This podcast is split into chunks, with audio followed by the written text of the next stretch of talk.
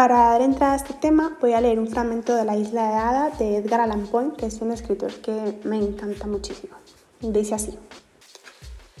Pero hay otro placer al alcance de la humanidad desterrada del paraíso, y quizás sea el único, que es inseparable, incluso más de lo que lo es la música, de la sensación del aislamiento voluntario.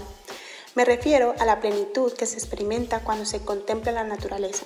En verdad, el hombre que quiera contemplar en toda su extensión la gloria de Dios en la tierra debe contemplar dicha gloria en soledad, para mí, al menos, la presencia, ya no digo de la vida humana, sino de cualquier tipo de vida que no sea la de los seres vegetales que crecen mudos en la tierra, es una mancha en el paisaje y está en feroz contienda con el espíritu del lugar. Este corto relato me hace reflexionar sobre el motivo más verídico de por qué algunas personas amamos los momentos en completa soledad.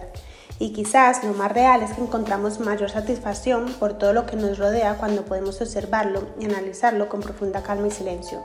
Parece que encontramos bello el aire frío de la mañana, el sol cuando se está poniendo en su punto máximo y los pájaros que vuelan de un lado para otro. Nos sentimos libres cuando contemplamos por largos minutos cosas que no tienen sentido.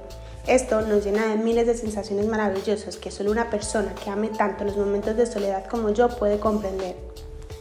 Pero un escritor dijo, la soledad es algo bello, pero hace falta que alguien te diga que la soledad es algo bello. Y este quizás puede que sea una lógica razón a mi gusto personal por la soledad, porque siempre han estado presentes las personas bases de mi vida. No me queda claro del todo, pero lo que sí es real es que para muchos la soledad es un auténtico terror y sin duda puede que sea terrorífico cuando vas perdiendo las fuerzas para seguir con la vida y no tienes a nadie quien te ayude, como le pasa a algunas personas que son mayores y quizás su única compañía sean unos nietos que solo la visitan de Pascua a Ramos.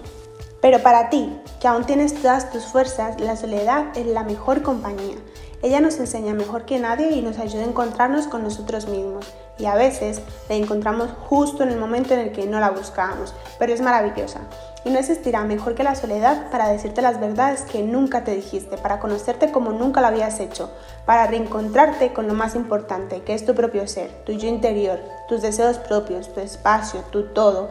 En absoluta compañía de ella puedes trabajar en ti, entrenar cuerpo y alma, leer, bailar, estudiar, meditar y darte cuenta de lo feliz que eres valorando cada detalle de la vida y tu existencia en solitario, gestionando tu tiempo a tu manera, sin dar explicaciones, siendo y viviendo en cada instante y a veces hasta tenga la sensación más placentera de tu vida, llegando a la conclusión de que no quieres compartirte con nadie más. Sonará egoísta, pero a veces este pensamiento surgirá, pero no te olvides del equilibrio para que todo sea bueno.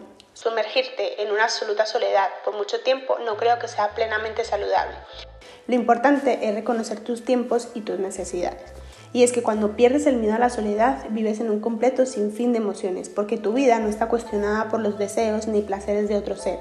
Es toda tu alma puesta en cada detalle que haces, en cada objetivo, en cada sueño e ilusión. Es como premiarte todo el tiempo haciendo lo que deseas, cuando lo deseas y sintiéndote pleno y feliz. Lo más extraordinario del valor de la soledad es que quien la conoce bien y le da su lugar, difícilmente dará entrada a su vida a alguien sin valor alguno, porque no estará en su vida para llenar un vacío, ni ocupar espacios, ni imponer planes que ni siquiera le llenan, porque ella sabe lo que quiere. Le hace también ser más sincera con lo que le rodea, pues no teme. Incluso quien no tiene miedo de la grandiosa soledad tampoco siente apego o lo siente en menor medida, porque al fin somos humanos y tenemos nuestros sentimientos a los más queridos y allegados, pero no será un impedimento. Algunas veces Soledad y tú serán compañeros por mucho tiempo, pero algunas veces de la misma manera inesperada que llegó, puede irse, porque has conocido el amor de tu vida, porque vas a ser mamá, porque encontraste almas que te llenan, en fin, pero no te olvides al completo de ella, pues te une contigo mismo, estarás siempre ahí cuando te abandonen, te dará las respuestas a muchas preguntas que nadie te dará. Cuando te vayas haciendo mayor, lastimosamente para algunos, estará. Y cuando estés en la puerta esperando a ser llamada para una entrevista, también. En todos los momentos será Soledad y tú, tú y Soledad.